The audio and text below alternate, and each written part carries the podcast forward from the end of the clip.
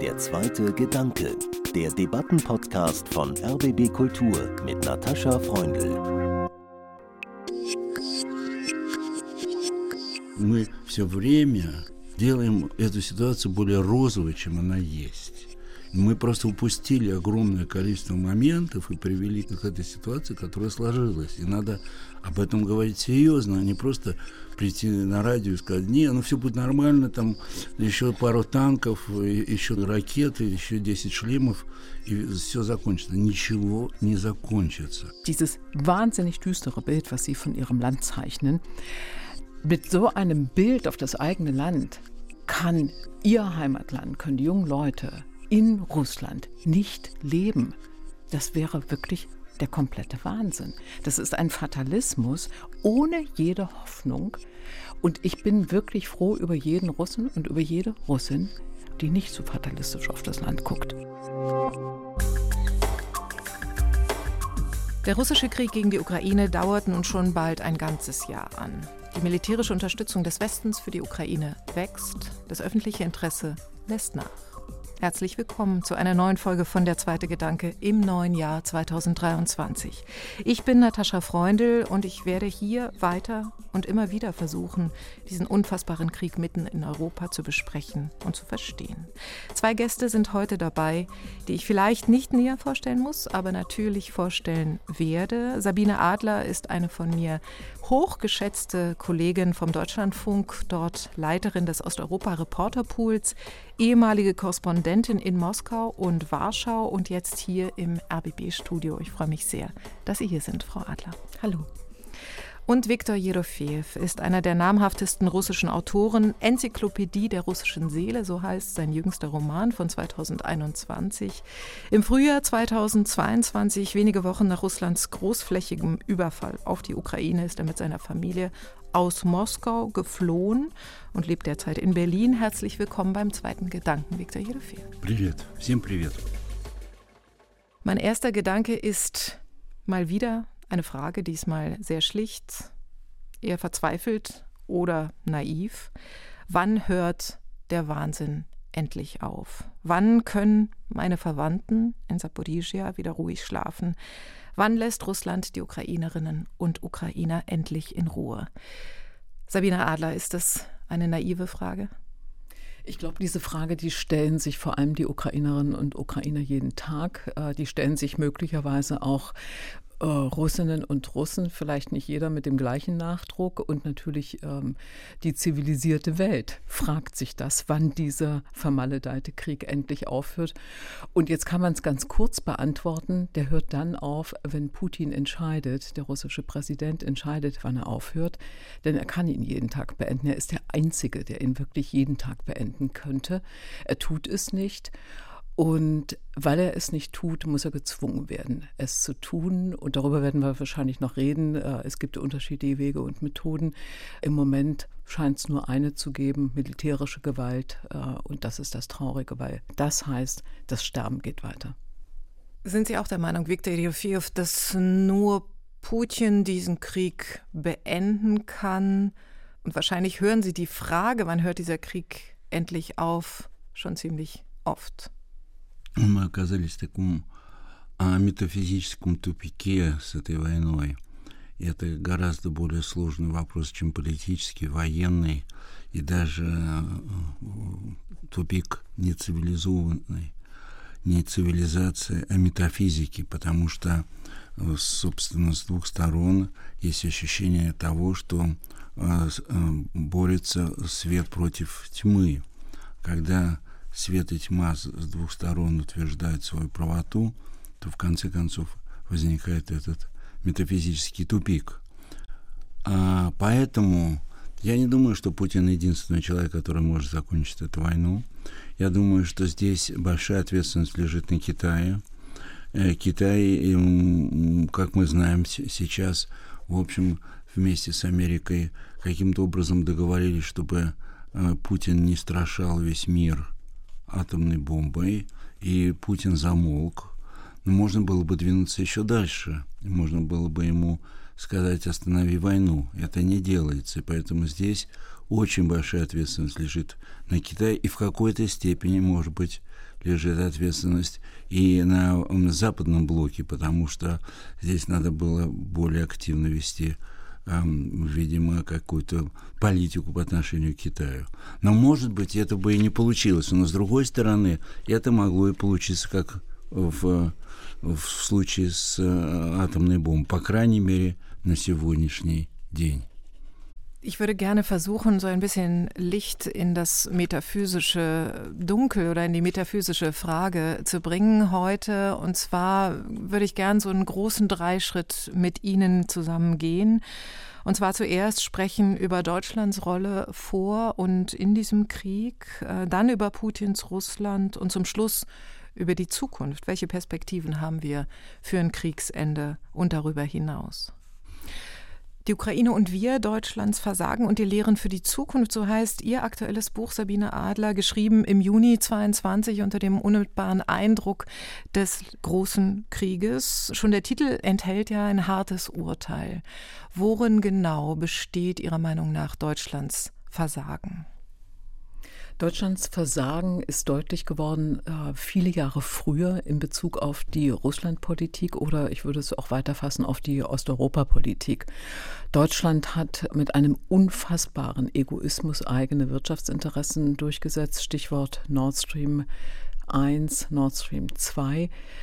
Das ist die Gaspipeline, die ausdrücklich gegen den Wunsch und mit allen Warnungen der osteuropäischen Partner, also der baltischen Länder, Polens, Belarus wurde nicht gefragt, hat auch nichts gesagt, aber im Grunde genommen waren auch belarussische Interessen davon berührt und natürlich äh, auch ukrainische Interessen waren berührt. Alle Partner, alle Länder haben mehr oder weniger deutlich gesagt, macht das nicht, zieht dieses Projekt nicht durch, ihr macht euch zu abhängig und vor allem ihr schiebt uns ins Abseits mit dieser äh, Pipeline.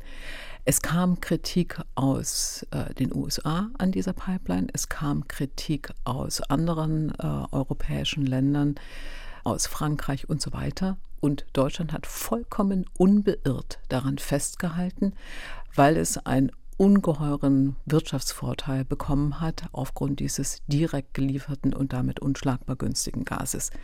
Das war ein Egoismus, der dazu geführt hat in der Konsequenz, und auch das konnte man wissen und sehen, weil sich das abgezeichnet hat, dass Russland dank dieses Geldes aus Deutschland einen äh, gut gefüllten Haushalt hatte, nicht nur, aber auch äh, dank des deutschen Geldes und somit enorme Mittel für die Aufrüstung zur Verfügung hatte.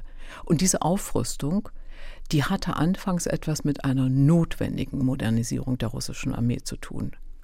Ohne jeden Zweifel. Die, die Anlagen äh, waren wirklich veraltet. Die Ausstattung der Soldaten, die Unterbringungsmöglichkeiten für die Soldaten waren so, äh, dass man sagt, das ist eigentlich schon fast äh, unwürdig. Dass diese Modernisierung sein musste, war klar, aber es ist ja sehr viel darüber hinaus geschehen und vor allem hatten wir es mit einem Präsidenten zu tun, der spätestens seit 2007 ja etwas völlig anderes wollte. Präsident Putin ist in seiner allerersten Amtszeit jemand gewesen, der sich vorstellen konnte und das auch geäußert hat, dass Russland Mitglied der Europäischen Union und der NATO wird. Das heißt, es ist nicht ein Gegner der NATO von vornherein 1999 bzw. als Präsident im Jahr 2000 an die Macht gekommen, sondern es ist ein Mann, der sich in seiner Amtszeit selbst radikalisiert hat. Ab 2007 auf der Münchner Sicherheitskonferenz konnte es jeder wissen, dass sich Putin in einer Gegnerschaft zur Europäischen Union verstanden hat. Und wenn wir jetzt nochmal zurück auf Nord Stream 2 und 1 kommen, Nord Stream 1, also die erste Pipeline, ist im Jahr 2011 in Betrieb genommen. Das heißt also vier Jahre nach der Aussage von Putin, dass er sich in einer Gegnerschaft zur NATO und EU versteht. Das ist ein wirkliches deutsches Versagen. Die deutsche Politik hat sich da von der Wirtschaft äh, treiben, jagen lassen und hat keinen Widerstand geleistet, jedenfalls nicht genug Widerstand. Die Kanzlerin war zu schwach dafür, für diesen Widerstand. Und das ist das Hauptversagen Deutschlands. Es gibt dann viele andere Schritte. Ich mache es jetzt ein bisschen gröber. 2014, als die Krim annektiert wurde, hat Frau Merkel alle Kraftanstrengungen unternommen, um die Europäische Union zu gemeinsamen Sanktionen äh, zusammenzuführen. Das ist auch gelungen. Das ist ihr tatsächlich gelungen. Ihr lag sehr an diesem gemeinsamen Zeichen. Was ihr aber nicht gelungen ist, ist, dass diese Sanktionen auch wirklich Putin beeindrucken. Diese Sanktionen waren keine Sanktionen, sondern waren Sanktionchen, weil kaum jemand in Russland bestraft wurde zunächst, sondern zuallererst das ohnehin schon abgedankte Regime in der Ukraine. Es heißt also, diese ersten gemeinsamen Sanktionen sind komplett ins Leere gelaufen. Und auch da wieder Versagen Deutschlands. Man hätte nicht nur auf das Wie, sondern auch auf welche Sanktionen gucken müssen. Und es brauchte in diesem Fall wieder Amerika, wieder äh, den US-Präsidenten, damals Obama, der darauf gedrungen hat und die Idee als erster formuliert hat, dass Russland aus der G8 ausgeschlossen wird und tatsächlich eine spürbare Folge des Handelns irgendwie auf der internationalen Bühne erfahren muss. Sind Sie auch der Meinung, Viktor Jerofeev wie Sabine Adler, dass äh, Deutschland, dass die Europäische Union viel früher, viel kritischer Putin gegenüber hätte auftreten müssen? Ну, она не могла, потому что она это не умела сделать. Дело в том, что все послевоенное развитие Германии было построено на том, что у нее обломались все клыки, а остались только миролюбивые перышки – та травма, которая, в общем, Германия подверглась э, в течение 12 лет нацизма и потом во время войны, она чувствуется и до сих пор. И эта травма, конечно, сделала политику Германии очень нервозной и очень непоследовательной. В общем, конечно, с большой грустью наблюдаешь, эм, как эм, э, вот этот вот травматизм до сих пор управляет довольно серьезной нацией. Я думаю, что я думаю, что э, этот конфликт, который э, сейчас происходит на этом метафизическом уровне, и это метафизический уровень, это не значит, что я принижаю конфликт, а я его делаю, в общем-то, может быть, основополагающим в 21 веке. И надо сказать, что, может быть, тогда произойдет оценка и переоценка этих действий, потому что, конечно, позиция Меркель была все время смехотворна. Она была просто порой просто издевательской по отношению к реальным гуманистическим ценностям. Вот. Я э, достаточно э, трезво сужу о том, что может сделать Германия, что не может, скорее всего, она ничего не может сделать. В общем, этот, этот, этот провал будет продолжаться, потому что есть уже и новые силы, которые не хотят э, конфликта с Россией, есть э, силы, которые вообще на это смотрят э, угрюмо, есть усталость, э, Бог весь что есть, и здесь, конечно, такой остроты восприятия, как в Польше или в балтийских странах, не наблюдается. Конечно, есть еще хуже страны, как Франция, которая совсем, в общем, можно сказать, относится к этому как к какому постороннему явлению.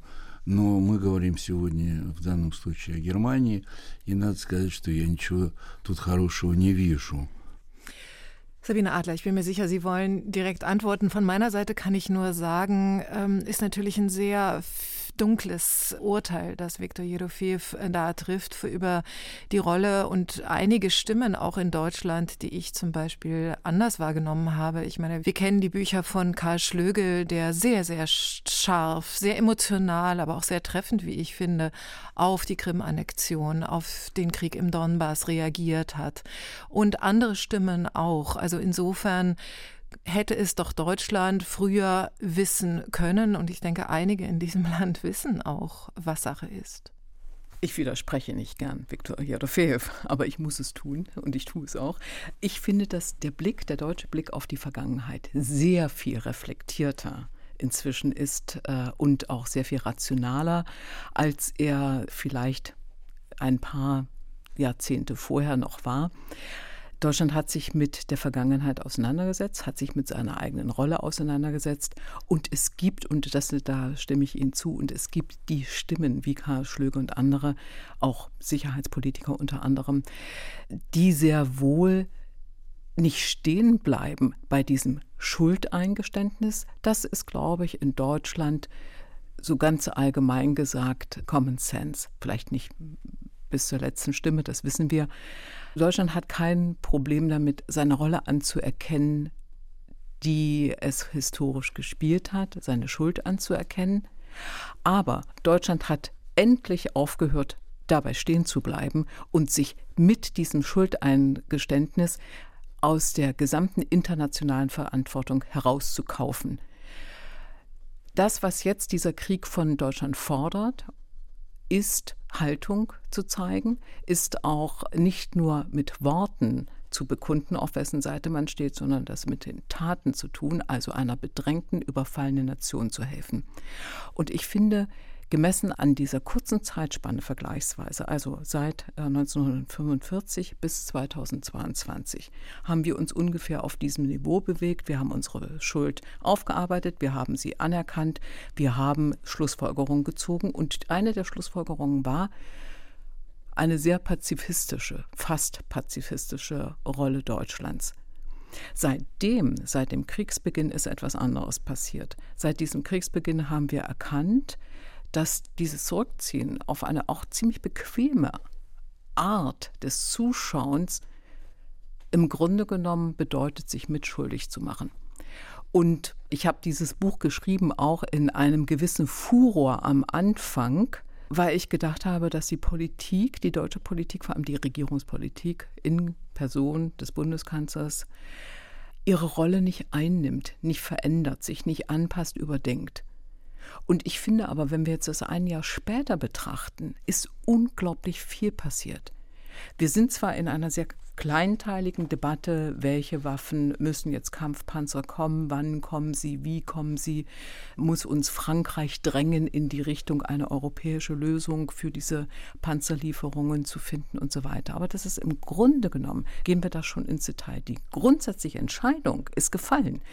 Die grundsätzliche Entscheidung heißt, der Pazifismus ist keine Position, auf der sich Deutschland ausruhen kann, sondern Deutschland muss jetzt diese Verantwortung übernehmen, die es aufgrund des Gewichts in Europa auf der internationalen Bühne hat. Und ich finde, es wird mehr und mehr dieser Verantwortung gerecht.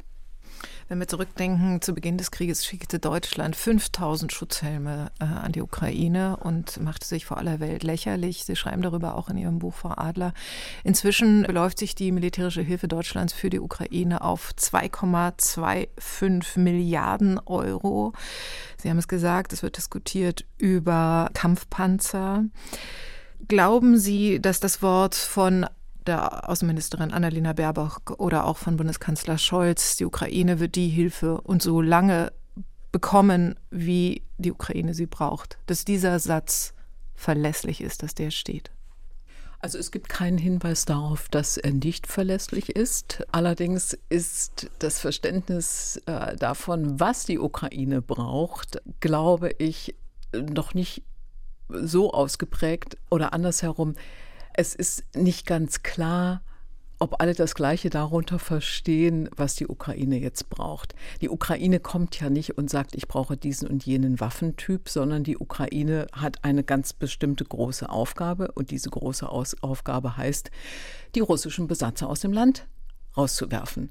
Und wenn sie das äh, schaffen möchte, dann braucht sie entweder Waffen oder aber es muss ein derartig guter Verhandlungsprozess endlich beginnen, und der ist ja nicht in Sicht, dass es ohne Waffen geht. Das heißt, weil es keine Verhandlungen gibt, muss es Waffen geben. Und das, was jetzt dieses Gezerre ausmacht, welche Art von Panzern. Und wir werden nach den Panzern mutmaßlich die nächste Diskussion über Jagdflieger, über Flugzeuge bekommen. Diese Debatte, die geht immer weiter. Und was ich so schwierig finde an dieser Debatte ist, Sie haben es gesagt, auf der einen Seite ist Deutschland führender Waffenlieferant, an vierter Stelle international. Auf der anderen Seite ist das internationale Bild von Deutschland als der große Zögerer und Zauderer. Da passt was nicht zusammen und da passt deshalb was nicht zusammen, weil Deutschland es einfach nicht hinbekommt, eine Entscheidung zügig zu treffen.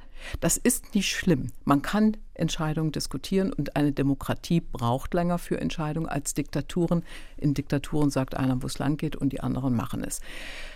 In Demokratien gibt es immer einen Verständigungsprozess. Aber ob dieser Verständigungsprozess nicht ein bisschen schneller gehen würde, wenn sich die Bundesregierung in ihrer grundsätzlichen Haltung klarer wäre, das ist doch die große Frage.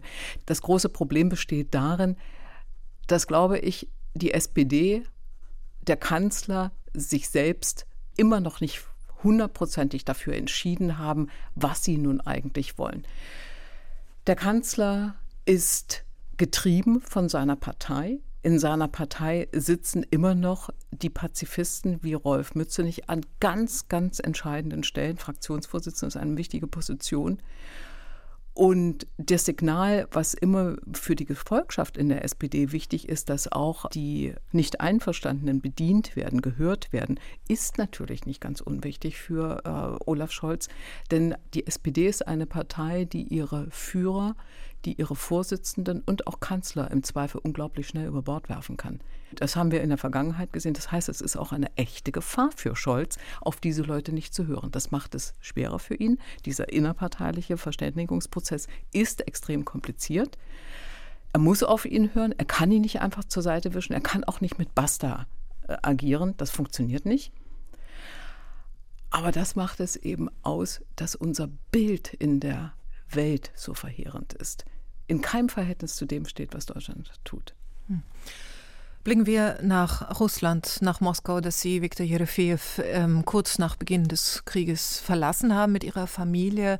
Sie haben jetzt hier in Deutschland, soweit ich weiß, Ihren nächsten Roman beendet. Ein Roman, der Ihre eigene Biografie vom Diplomatensohn zum Schriftsteller parallelisiert mit der Biografie von Wladimir Putin, äh, dem ehemaligen KGB-Mann zum Präsidenten der Russischen Föderation. Und dieser Roman heißt Der große Gopnik. Warum Gopnik? Was erklären Sie uns diesen Begriff?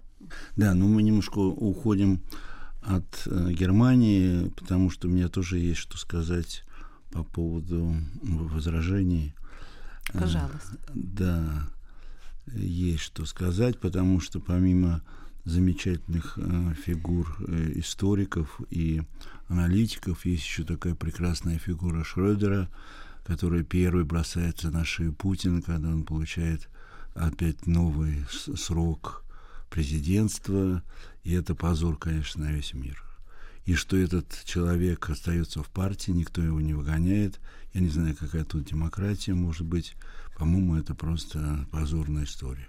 Я летом написал статью для Дицайта, ее можно прочитать, она называется «Слепая Европа идет на войну».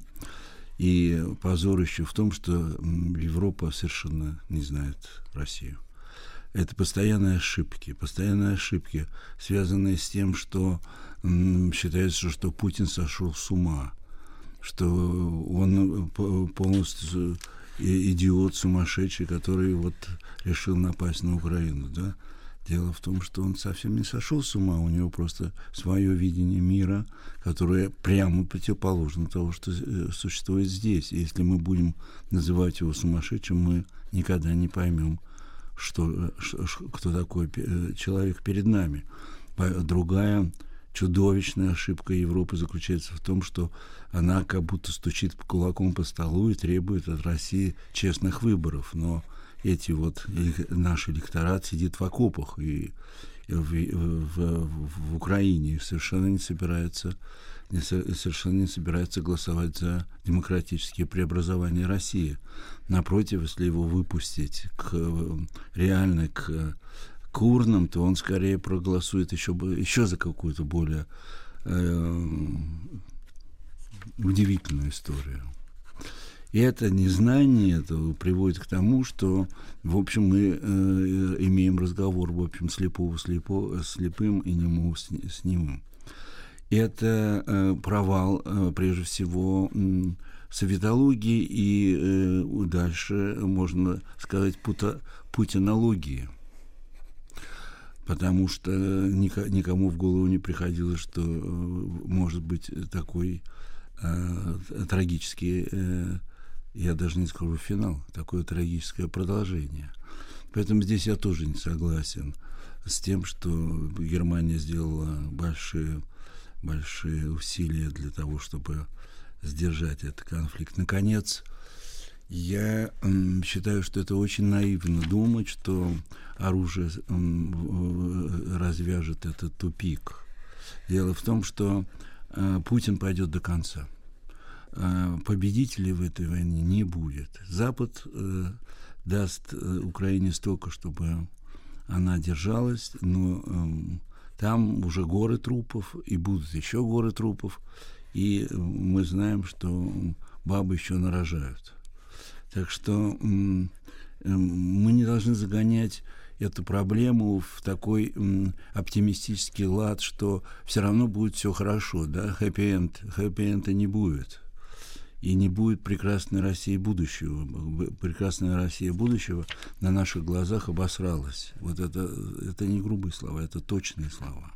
Ну и если мы говорим о гопнике, э, то дело в том, что, по крайней мере, существуют две параллельные России – есть, есть Россия великого гопника. Гопник – это маленький хулиган дворовый с своей психологией, очень жесткой, беспощадной. Но этот, вот, эта бледная поганка вырастает до небес.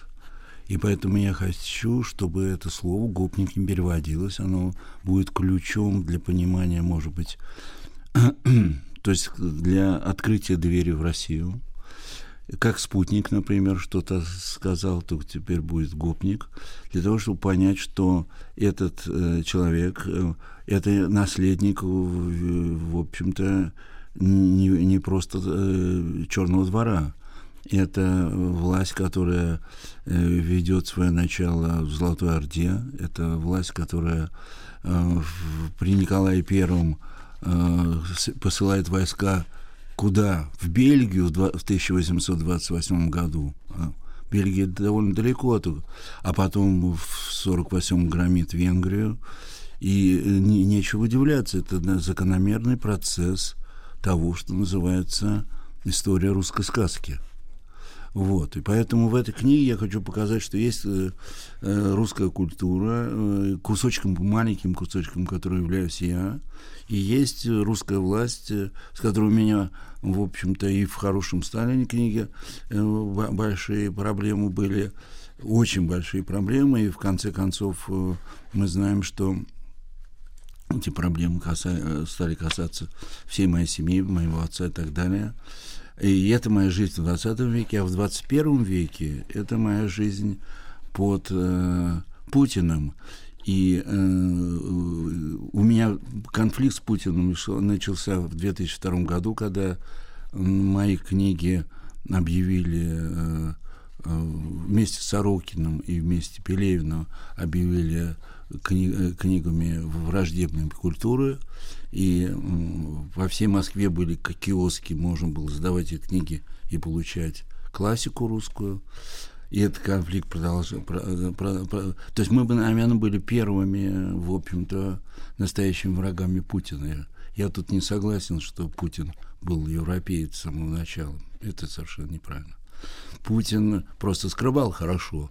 Я помню прекрасно, как в 2000 году, когда все собирались, вся, вся чиновническая рать собиралась идти в американское посольство, потому что есть бургеры и и пить Кока-Колу вместе с, с, виски. Они пришли к Путину и спросили, а вы пойдете? И Путин подня... посмотрел на них и сказал, это не наш праздник. И никто не пошел. 2000 нулевой год. И, все было ясно с самого начала. Другое дело, что он играл, а играл он потому, что у него есть правила КГБшной игры – и здесь тоже ошибка того, что считают, он был такой, а потом стал такой, а потом еще такой. Он всегда был такой. Другое дело, что он еще должен был нарастить мускулы и сделать. Об этом я пишу в этой книге. Но я хочу сказать, что главное, что он совершенно не боится погибнуть в этой войне сам. Потому что все западные аналитики говорят, ой, он не бросит атомную бомбу, потому что она его убьет самого. Ну и что? А он считает, что если не будет России, не будет его, и если не будет его, не будет России. Ему плевать на мир без России. То есть, понимаете, мы все время э, делаем э, э, эту ситуацию более розовой, чем она есть. Это не потому, что мне хочется выступать с каким-то э, радикальным заявлением. Я бы хотел, чтобы было как э, мир, дружбы и э, жвачка, как говорят в России. Но, э, но, но на самом деле мы просто упустили огромное количество моментов и привели к, к, этому, к этой ситуации, которая сложилась. И надо об этом говорить серьезно, а не просто прийти на радио и сказать, не, ну все будет нормально, там еще пару танков, еще три э, ракеты, еще 10 шлемов, и все закончится. Ничего не закончится. Другое дело, надо будет понимать, что это может быть бесконечная, бесконечная драка, бесконечная метафизика, и э, с этих позиций попытаться все-таки проанализировать заново, что, что мы имеем сегодня. Ganz kurz für unsere Hörer. Ihre familiäre Beziehung zu Stalin. Ihr Vater war Dolmetscher fürs Französische für Stalin, Viktor Jerofeev, und danach war er Kulturattaché in Frankreich unter Khrushchev und dann Brezhnev. Aber Sabine Adler, Sie wollten direkt reagieren. Ich wollte direkt reagieren, äh, weil Viktor Jerofeev äh, ganz richtig darauf hingewiesen hat, dass Putin kein Europäer ist. Natürlich ist er das nicht und er war auch nie ein Europäer.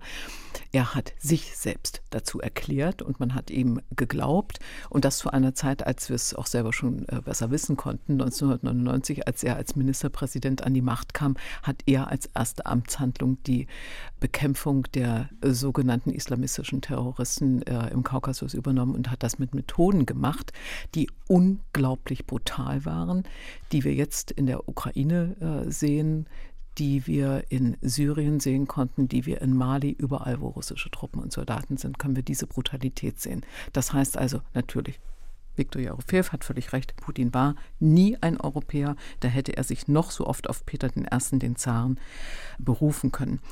Ich möchte aber noch etwas anderes sagen, und zwar dieses wahnsinnig düstere Bild, was Sie von Ihrem Land zeichnen.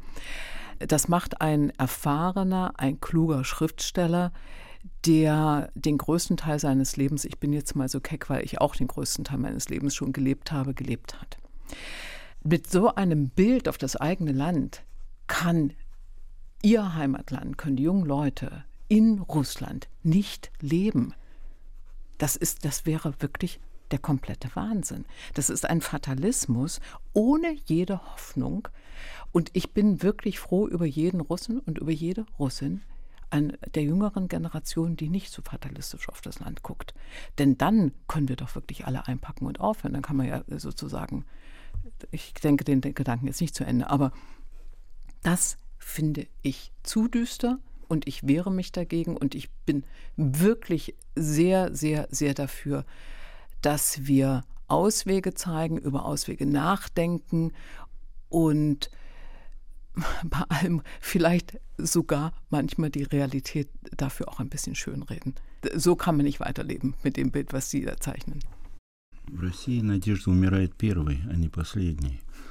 Поэтому есть молодые, конечно, которые э, так считают, что можно выжить.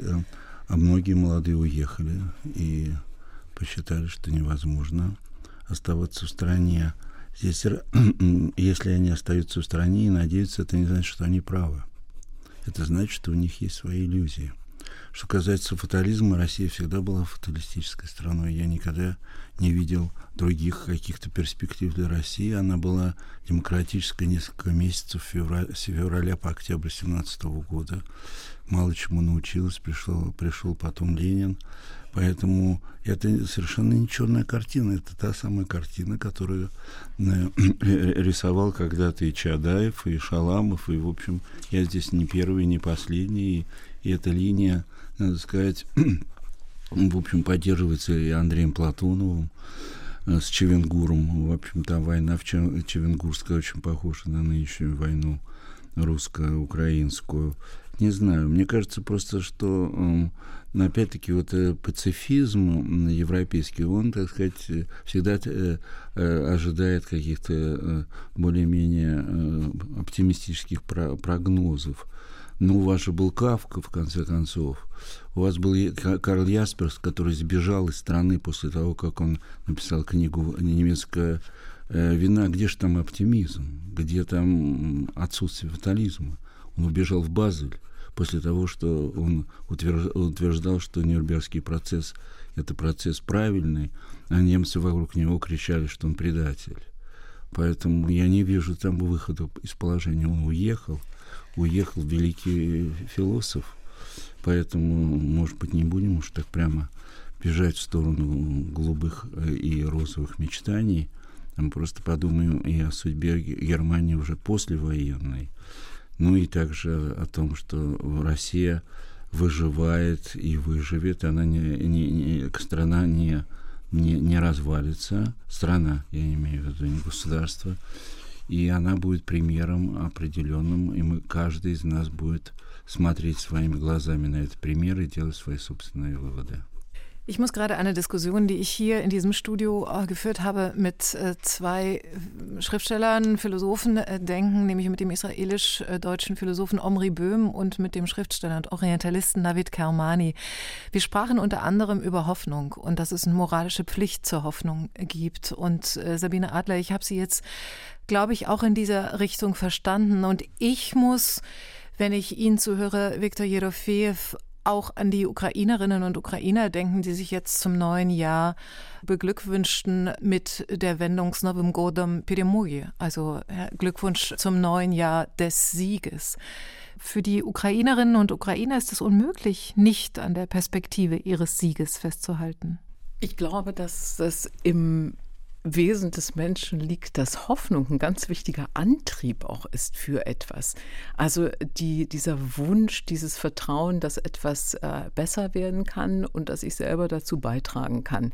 Und mir ist diese Hoffnung in dieser fast ausweglosen Situation, in der die Ukraine zumindest am Anfang des Krieges schien, und die sich ja auch für viele, wir wissen nicht wie viele, aber für viele Tausende, wahrscheinlich Zehntausende Menschen nicht erfüllt hat für die, die gefallen, die gestorben sind.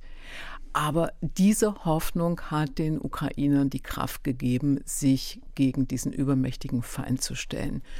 Und ich finde, wenn wir jetzt von einer Pflicht für die Hoffnung reden, das ist natürlich ein starker Ausdruck, aber dann haben wir die sowieso nicht in dieser Kriegssituation unmittelbar sind, unbedingt die Pflicht zur Hoffnung. Und ich finde, ich würde diese Pflicht auch gerne den russischen Menschen übertragen. Und das, was wir jetzt überhaupt nicht angesprochen haben, das ist äh, auch diese zum Teil Verantwortungslosigkeit, nichts gegen den Krieg zu unternehmen, viel zu ruhig zu sein. Also ich rede jetzt von den russischen Bürgerinnen und Bürgern, von denen mir die Proteste viel zu leise sind, viel zu leise sind, von denen wir beobachtet haben, dass als die Mobilisierungswelle lief, sie mit einmal sehr munter wurden und das Land äh, verlassen haben, sofort. Da konnten sie sich ganz, ganz schnell bewegen. Und wenn sich nur diese 300.000 auf die Straße begeben hätten und dann später vielleicht gegangen wären, dann wäre das auch schon ein Zeichen gewesen. Also mir ist da auch ein bisschen zu viel Egoismus im Spiel. Ich konstatiere und ich, äh, äh ich weiß, dass es vom runden, warmen äh, Wohnzimmertisch aus oder im warmen Wohnzimmer anders zu beurteilen ist und dass es sich da leichter sagen lässt. Aber ich finde, dass sich das die russischen Bürger auch wirklich zu einfach machen. Ich sage das jetzt so und äh, nehme in Kauf, dass ich jetzt mit, mit Kritik und mit Hass überschüttet werde, aber das ist meine Überzeugung. Da geht noch was. Но все равно мы не будем сравнивать э, русское население с европейским населением. Что касается выхода на улицы, то мы уже в 2019 году почувствовали, что это кончается не только черепными проблемами, это кончается вообще просто фактически гражданской казнью, гражданским уничтожением человека. Это продолжается сейчас. Еще в большей степени. Поэтому посылать или предлагать э, демонстрацию на улице, это, по сути дела, посылать людей на, на, на, на, если не на смерть, то, по крайней мере, на гражданскую казнь. Что касается людей, которые уехали за границу, то, в общем, они не перестали носить тот самый элемент э, Золотой Орды, э, которая, э, которая существует в русской душе. И эта русская, эта русская душа совсем не европейская. Уж поверьте мне, как автору энциклопедии русской души. Уж совсем не европейская. И, и, и ждать от этой души, что она приедет в Европу и тут расцветут все сто цветов, это большая наивность. Ну вот, поэтому я тут думаю, тут не апатия, и вообще слово эгоизм не очень русское слово, надо сказать. А, русские не эгоистичные, это, это, это не совсем точно. Русские просто пухуисты, есть такое слово русское, пухуисты. И это точное определение того, что мы э, встречаем по, по разные стороны границы, что там, что здесь. И если мы не будем э, анализировать русскую душу, то мы действительно мало чего поймем в этой ситуации. И э, и, и, и уж точно не, не с улицы придет, придут изменения. Скорее всего, это будет нечто такое, что после Сталина придет э, Хрущев, скорее всего так, потому что элиты устали, устали от э, нервотрепки страшной. Но это в хорошем случае, это в случае чуда мы можем надеяться на чудо. Это э, э, чудо это это выход из э, положения в русской сказке. А, а у нас нет никогда не было истории. У нас была всегда сказка Карусель. У нас было в 20 веке два чуда. Это чудо маленькое Хрущева и большое чудо Горбачева. Можем подождать третье чудо. Но если не случится, то тогда не случится. Большое спасибо, Виктор Ерофеев. Большое вам спасибо. Мы все-таки решили тут заниматься анализом, а не пропагандой, и поэтому надо было сказать так, как есть на самом деле, а все остальное пусть занимаются пропагандисты. Und vielen herzlichen Dank, Sabine Adler. Danke für die Einladung. Wann hört dieser Krieg endlich auf? Wenn ein Wunder geschieht, sagt Viktor Jerofeev. Müssen wir also sein hoffnungsloses Russlandbild akzeptieren? Ist Russland oder die russische Seele auf ewig verbunden mit der Grausamkeit der goldenen Horde, mit Autokratie und Gleichgültigkeit für das eigene wie das gesellschaftliche Leben? Ich glaube, mit Immanuel Kant, auch die Russinnen und Russen können den Ausgang aus ihrer selbstverschuldeten Unmündigkeit finden. Ich hoffe es. Ich bin Natascha Freundl. Das war der zweite Gedanke. Heute mit dem Schriftsteller Viktor Jerofeev und der Osteuropa-Expertin Sabine Adler. Schreiben Sie uns an der zweite Gedanke at rbbkultur.de und empfehlen Sie den Podcast gern weiter. Sie können ihn kostenlos abonnieren und jederzeit hören.